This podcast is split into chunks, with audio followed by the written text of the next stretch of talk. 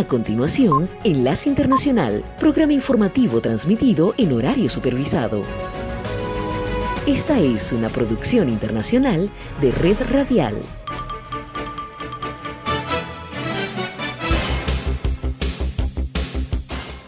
Aquí comienza Enlace Internacional. Saludos a nuestra audiencia en Caracas, Venezuela y el mundo, a través de nuestra frecuencia Sintonía 1420 AM y en Soy Ángela Montilla en la presentación. Bienvenidos.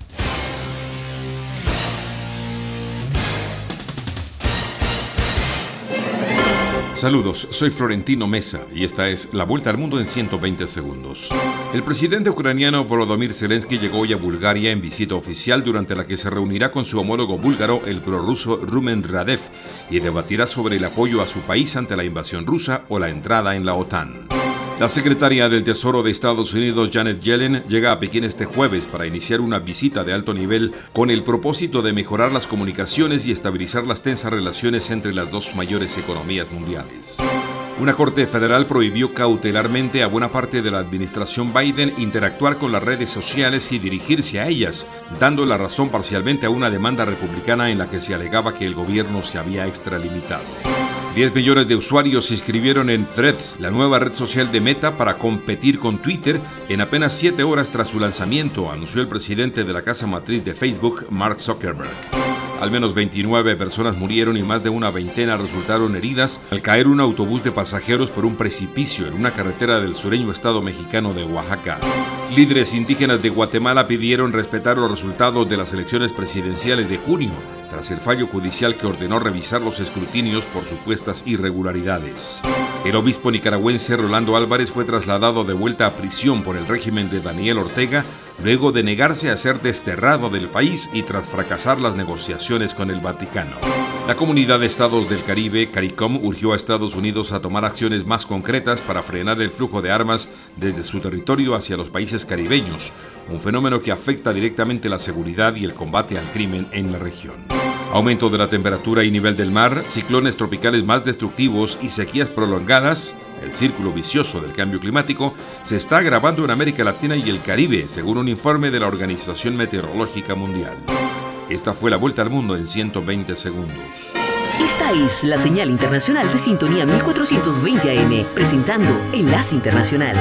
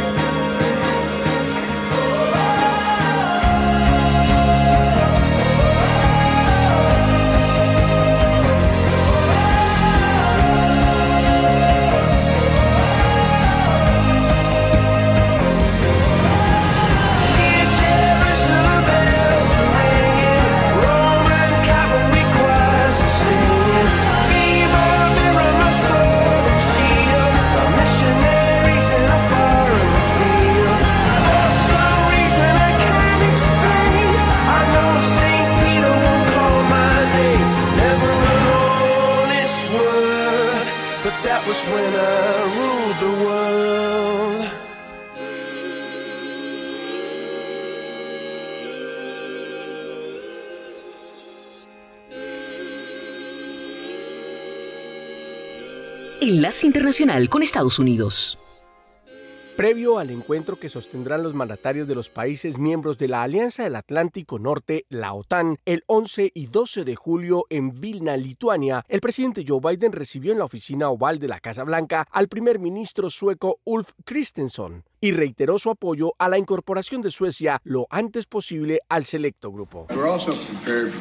Quiero reiterar que Estados Unidos apoya plenamente la membresía de Suecia en la OTAN y la conclusión es simple. Suecia va a fortalecer nuestra alianza. Las gestiones ocurren en medio de los esfuerzos para superar la oposición de Turquía y Hungría, miembros de la OTAN que se resisten a la adhesión del país escandinavo. Turquía ha acusado a Suecia de ser demasiado indulgente con los grupos que considera organizaciones terroristas y en esta línea un reciente acuerdo alcanzado entre Turquía, Suecia y Finlandia ha hecho que el gobierno sueco implante varias reformas en su política, incluida una nueva ley antiterrorista a fin de ser aceptado en la OTAN. Por su parte, el primer ministro sueco Ulf Kristersson agradeció al presidente Biden por la invitación y dijo que Suecia aprecia mucho el apoyo de Estados Unidos a la membresía de la OTAN. Creo que Suecia y los Estados Unidos comparten muchos valores y prioridades. Gracias, señor presidente, por su liderazgo en la unidad transatlántica, dijo. Suecia y Finlandia solicitaron ser miembros de la OTAN el año pasado, abandonando políticas de larga data de no alineación militar. Sin embargo, la invasión rusa a Ucrania hizo que las cosas cambiaran y actualmente Finlandia ya es parte de la alianza y se espera que la próxima semana Suecia sea anunciado como el miembro número 32 de esta unión de países que buscan cooperación especialmente en temas militares y de seguridad. El presidente Joe Biden emprenderá la próxima semana un viaje de cinco días que lo llevará hasta Londres, donde se reunirá con el rey Carlos y el primer ministro Rishi Sunak, y luego viajará hasta la capital de Lituania para participar en la cumbre de la OTAN. Enlace Internacional con la Música.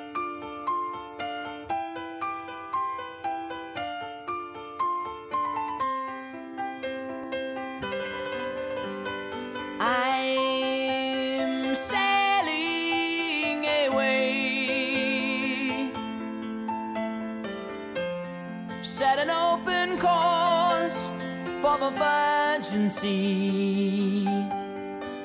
Cause I've got to be free.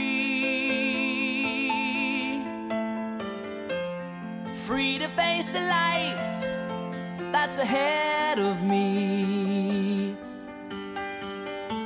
On board, I'm the captain. So climb aboard. We'll search for tomorrow on every shore, and I'll try.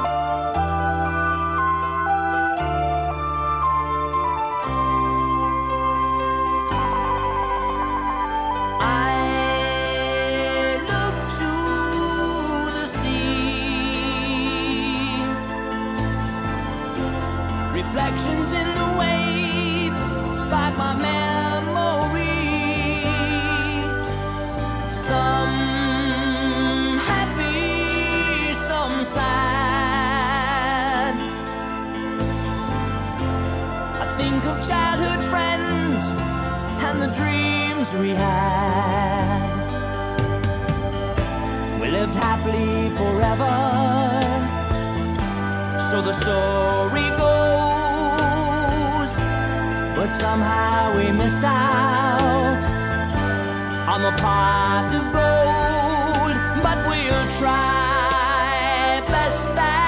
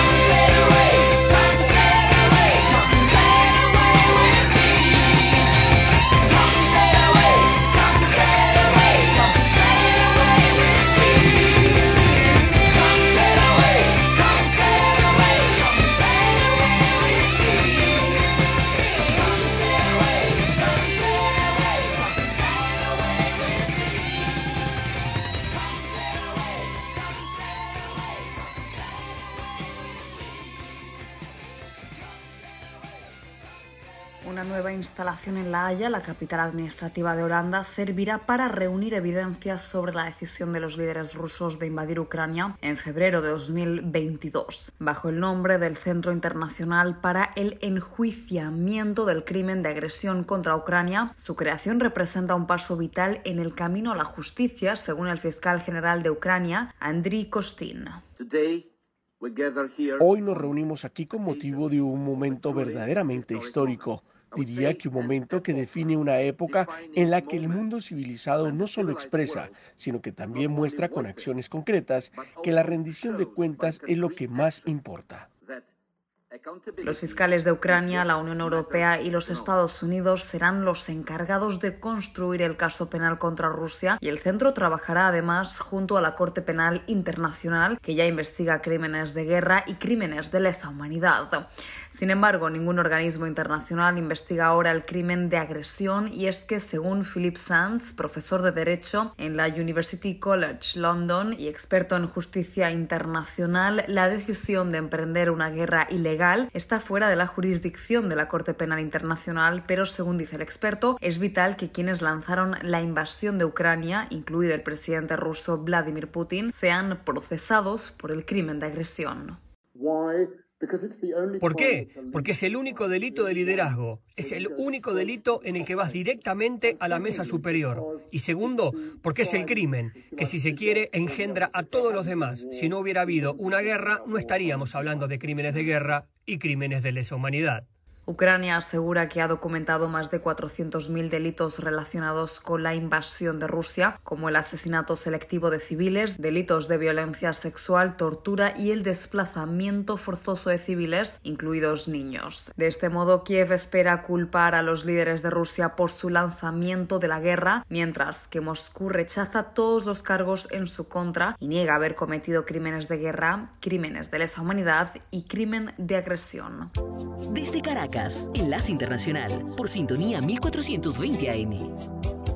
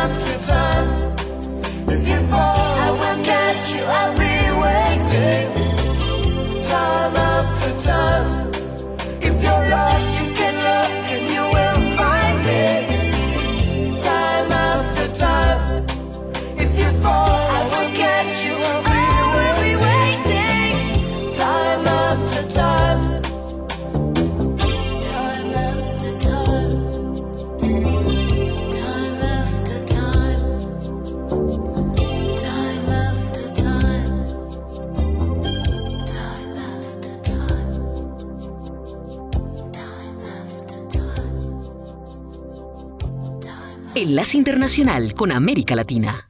Una gran expectativa hay en Colombia ante el inicio de la fase inicial del cese al fuego entre el ELN y la fuerza pública. No obstante, esa guerrilla declaró un paro armado en el departamento de Chocó, asesinó varios policías en norte de Santander y secuestró una sargento del ejército junto a sus dos hijos en Arauca, horas antes de iniciar el plan piloto de tregua que ellos mismos anunciaron en un comunicado. A partir de las 0 horas del 6 de julio hasta las 0 horas del 3 de agosto del 2023, las estructuras del Ejército de Liberación Nacional deben cesar todas las acciones militares ofensivas contra las fuerzas militares y de policía en todo el territorio nacional. Ante los hechos armados, el gobierno nacional, en voz del ministro del Interior, Luis Fernando Velasco, exigió al ELN cesar las acciones violentas y dar verdaderas muestras de paz. Espero que el ELN no solo reconozca el secuestro, sino que haga las acciones inmediatas para liberar a esta señora y a sus hijos y tratemos de conectarnos con un país que está diciendo, por favor,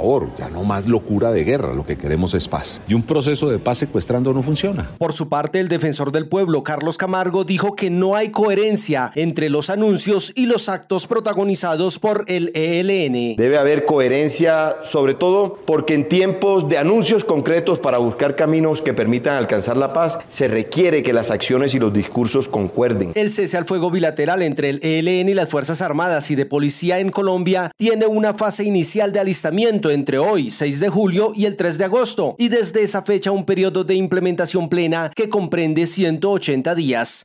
Enlace Internacional.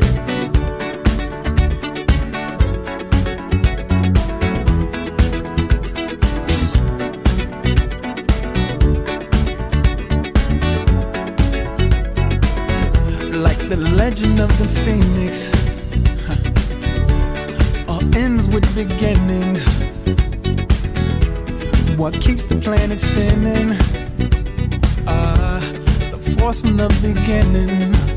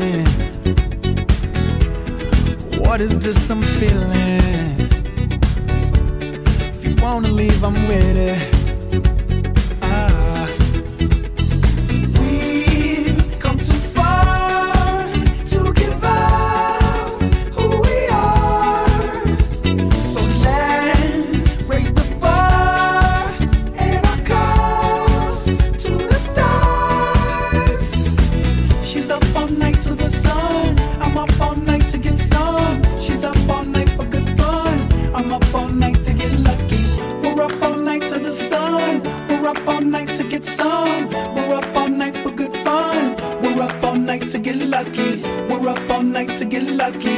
We're up all night to get lucky. We're up all night to get lucky. We're up all night to get lucky. We're up all night to get. We're up all night to get.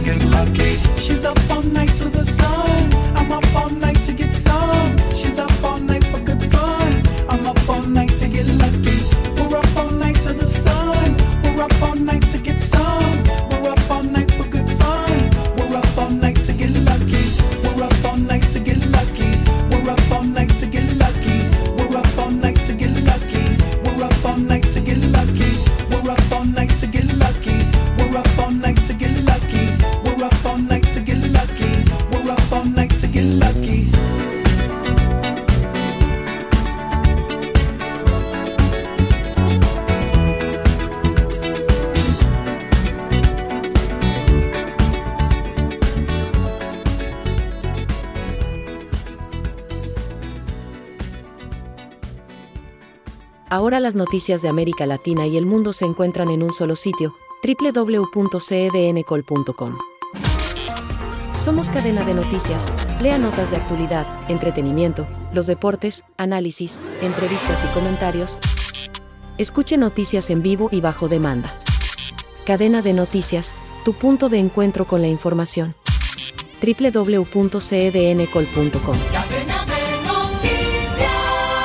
Enlace Internacional con Centroamérica. El cardenal Leopoldo José Brenes, máximo representante de la Iglesia Católica en Nicaragua, afirmó que Monseñor Rolando José Álvarez, obispo de la diócesis de Matagalpa y actualmente detenido en la cárcel La Modelo, cumpliendo una sentencia de más de 26 años de prisión por el delito de traición a la patria, se encuentra en buen estado y con buen ánimo. Al responder a algunas versiones sobre una posible liberación del sacerdote católico que aseguraban que tras una ardua negociación entre el Vaticano y el gobierno del presidente Daniel Ortega, el obispo Álvarez podría dejar el país rumbo al Vaticano en los próximos días, el cardenal Brenes explicó a La Voz de América. Este es el mal uso que tienen algunos medios de, de publicar noticias falsas sin haber confirmado. Esas noticias falsas totalmente que sigue la cosa igual. Desgraciadamente a veces hacen mal uso los- algunas, algunos compañeros periodistas, ¿ves? De cosas falsas, ¿ves? Sin, sin siquiera Pese a que actualmente no existen negociaciones para lograr la liberación del obispo Álvarez, el cardenal Brenes comentó que el obispo de Matagalpa está en buen estado de salud, según le han confirmado sus familiares. Sí, según la, la, la- su familia, pues que en algún momento ha ido, pues han dicho que está bastante bien. La última vez que el gobierno de Nicaragua difundió imágenes de Monseñor Rolando Álvarez fue a finales de marzo durante una reunión especial con su familia y desde entonces se desconoce la condición real en la que se encuentra el sacerdote. Algunos organismos de derechos humanos han denunciado que estaría cumpliendo su sentencia en una parte de la prisión conocida como el infiernillo por las condiciones infrahumanas que tiene, pero esta es una información que tampoco ha sido corroborada ni por la iglesia ni por la familia del religioso. Sintonía 1420 AM está presentando Enlace Internacional.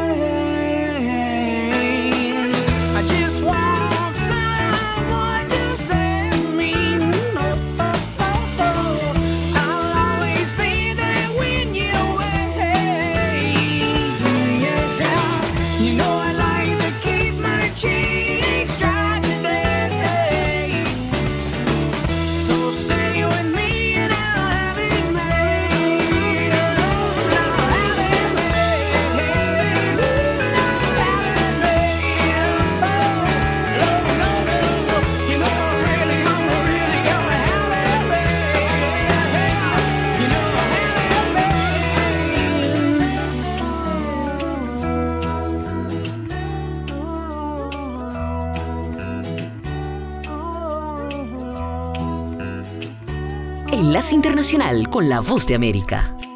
La decisión de cuatro de los cinco magistrados del Tribunal Supremo Electoral de El Salvador para contratar a la empresa española Indra para el desarrollo del sistema informático que permitirá a los salvadoreños en el exterior votar en los comicios presidenciales y legislativos de 2024 genera dudas entre los sectores de oposición sobre la garantía de la integridad de los comicios. Los partidos políticos de oposición dicen que se desconocen los criterios que el organismo electoral tomó en cuenta para seleccionar a la firma española que presentó la oferta económica más alta en comparación con otras dos competidoras. Según el legislador René Portillo Cuadra del Partido Alianza Republicana Nacionalista Arena de Derecha, en el proceso hay señales de poca transparencia. De las empresas que se han contratado, la que va a ser la auditoría electoral, todavía existe, digamos, dudas, existen muchas preguntas. Organizaciones no gubernamentales que promueven los derechos políticos de los salvadoreños en el exterior destacan los beneficios de la normativa que permite que los compatriotas puedan votar,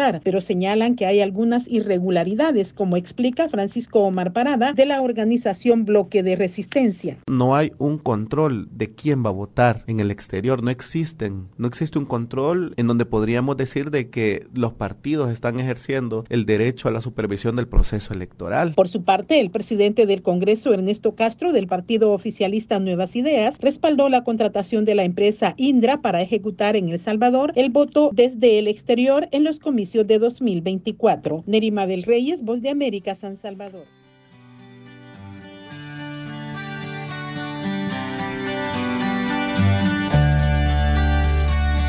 Enlace Internacional con la Música.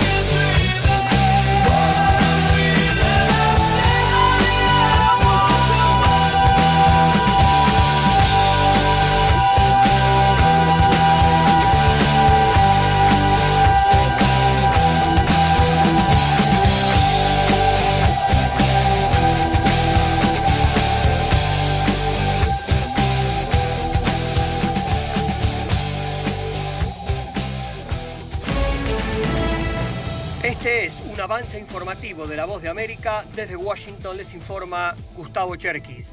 El presidente de Estados Unidos, Joe Biden, se reunió con el primer ministro sueco, Ulf Kristersson, mientras la Casa Blanca trabaja para persuadir a Turquía y Hungría de que aprueben la adhesión de Suecia a la OTAN antes de la cumbre de la alianza el Vilnius, capital de Lituania, la próxima semana.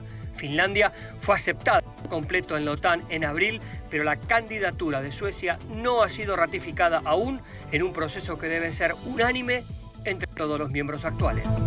El Departamento de Defensa de Estados Unidos no considera necesario rehacer sus protocolos de seguridad desde las bases, aunque contempla reforzarlos. El anuncio surge luego de una revisión de un mes y medio por la filtración de cientos de documentos clasificados en una plataforma de redes sociales entre jugadores en línea. Los resultados exigen una serie de medidas destinadas a reforzar la seguridad y mejorar la comunicación para que los funcionarios tomen todas las precauciones de seguridad necesarias. La Voz de América te invita a ser parte de nuestra familia a través de las redes sociales. Encuentra en tu muro las últimas noticias de tu país en su conexión con Estados Unidos, la región y el mundo. Historias que empoderan las voces latinoamericanas de política, economía, salud, actualidad, balanceadas y precisas. Únete a un equipo de origen hispanoamericano que trabaja para conectarte con los tuyos. Síguenos en Facebook y conviértete en protagonista de una historia que tú mismo ayudarás a construir. La temperatura del planeta se convirtió en su día más caluroso en décadas y probablemente en siglos. Es el último de una serie de cambios climáticos extremos que alarman pero que no sorprenden a los científicos. La temperatura promedio del globo alcanzó unos 62.9 grados Fahrenheit, unos 17-18 grados Celsius, según el analizador climático de la Universidad de Maine, a prepararnos para otros días con mucho calor. Este fue un avance informativo de La Voz de América.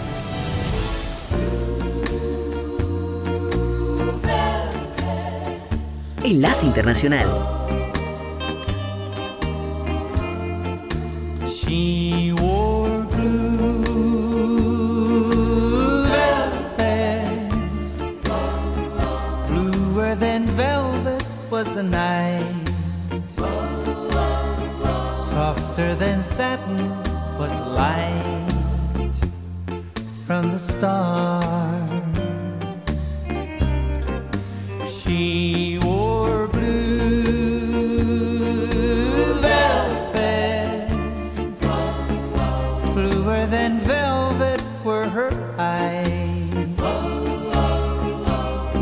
than me.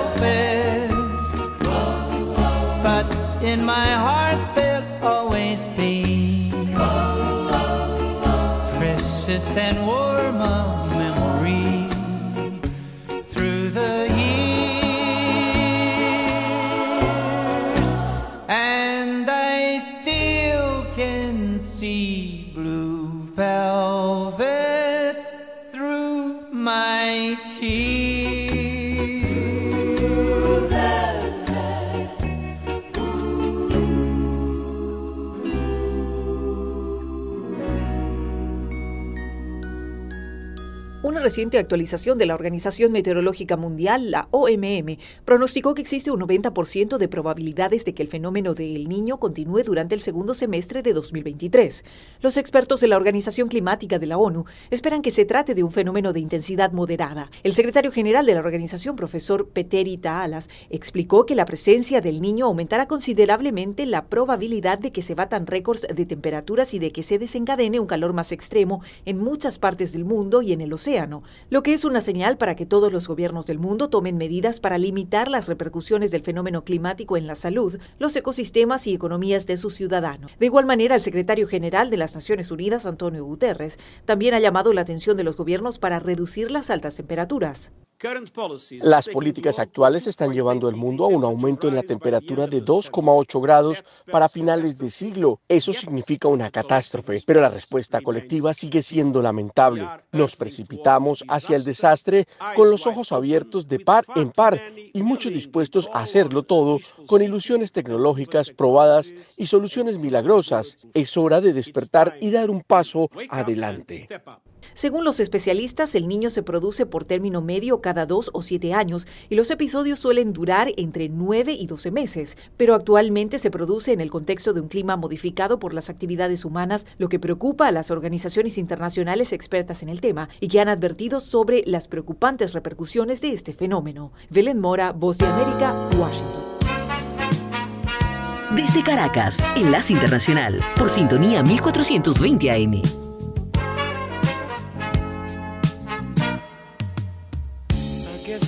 Wonder where I've been. I searched to find the love within.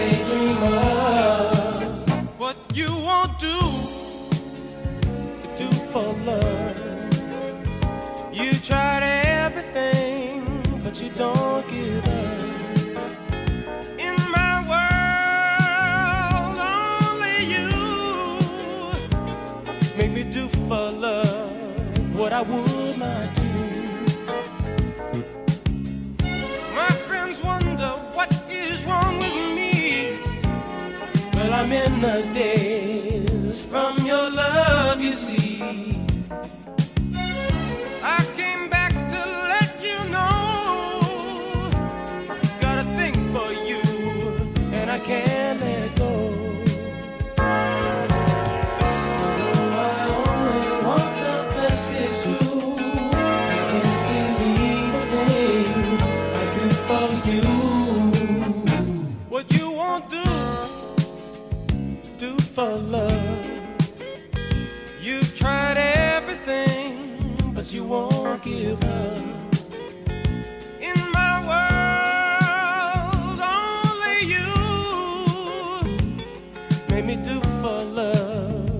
would not do.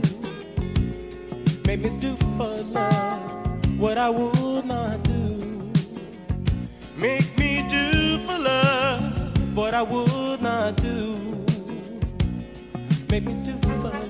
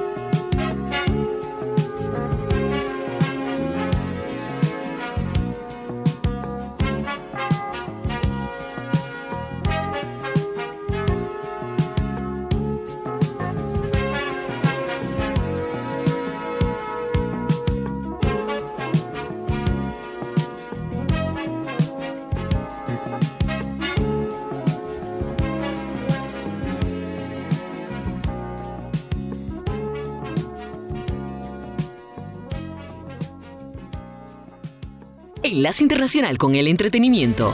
Coco Lee, cantante y compositora nacida en Hong Kong que tuvo una exitosa carrera en Asia, se suicidó el miércoles a los 48 años. La estrella sufría de depresión, dijo su familia en un comunicado publicado en Facebook e Instagram. Ferren Lee nació en Hong Kong y asistió a la escuela secundaria y preparatoria en San Francisco, California.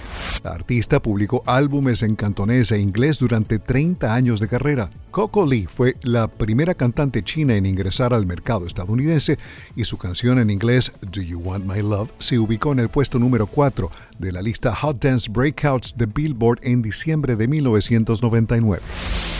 El viernes 14 de julio en el Teatro Tolima de Ibagué, Tolima, Colombia, talentos locales y nacionales serán parte de la gala de presentación del vigésimo octavo Festival Nacional de Música Mangostino de Oro. Más detalles en Mangostino de Oro en Facebook y YouTube y en mangostinodeoro.org. Por cierto que las acciones de Meta, matriz de Facebook, subieron horas antes de la presentación de la nueva plataforma Threads, de la que hablamos ayer y que aspira a competir con Twitter. Las declaraciones esta semana de testigos sobre lo que unos y otros dicen haber oído a raíz de las acusaciones sobre abuso sexual en el juicio al célebre actor estadounidense Kevin Spacey en Londres son lo suficientemente variadas y coloridas como para escribir el guion de una película. El actor ha dicho que saldrá victorioso en el proceso que él ha calificado de rumores, dimes y diretes. Lo primero que hicimos ayer 5 de julio fue ver el documental sobre el dúo Wham, que además de ilustrarnos sobre el origen de esta agrupación británica, refleja cómo era la vida de muchos jóvenes en el Reino Unido durante la década de los 80. Hoy estamos colocando algunas de las canciones iniciales de George Michael y Andrew Ridgely de cuando aún eran estudiantes de secundaria y que en su momento fueron rechazadas por productores y estudios de grabación y que después se convirtieron en éxitos. Muy importante también en la vida artística del dúo fueron sus presentaciones en Ibiza, donde, según el documental, George Michael se declaró sobre su sexualidad. También vemos a Wham con mucha nostalgia porque nos lleva a nuestra época inicial en la radio, en la que colocábamos sus canciones que formaban parte de aquella nueva invasión musical británica. Así que lo de Wham tiene que ver con nuestra historia en la radiodifusión. Wham puede verse en Netflix. Desde la voz de América aquí en Washington se despide Alejandro Escalona. Será hasta mañana.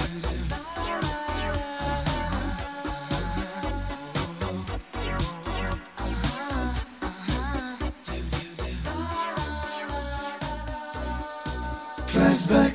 Flashback con Jimmy Villarreal. Bienvenidos a Flashback. Historia de la música con lo mejor de los 70, 80 y 90. Hoy vamos a presentar una canción que es una verdadera institución. Hablo del tema África, interpretada por la banda norteamericana Toto. La canción fue lanzada en su cuarto álbum de estudio llamado Toto 4 en el año de 1982. También fue publicada como el tercer sencillo del mismo álbum, alcanzando la primera posición en los listados de popularidad en Estados Unidos en el mes de febrero de 1983 y alcanzó el puesto 3 en los listados de popularidad en Inglaterra. Flashback.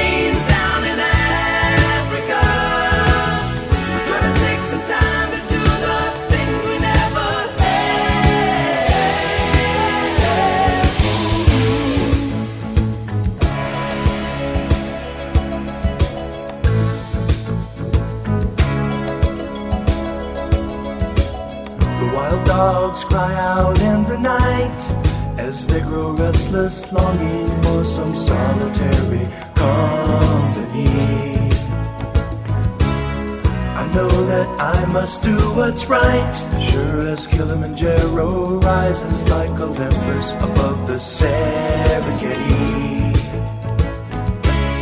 I seek to cure what's deep inside, frightened of this thing that I've become.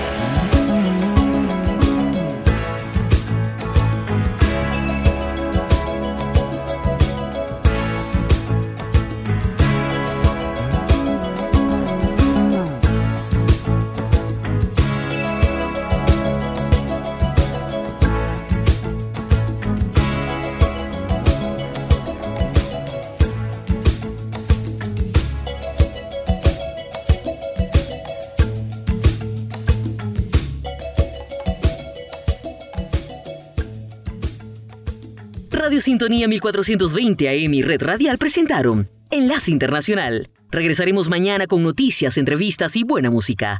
Enlace Internacional, síganos en Twitter con arroba cdncall y en internet www.redradial.co.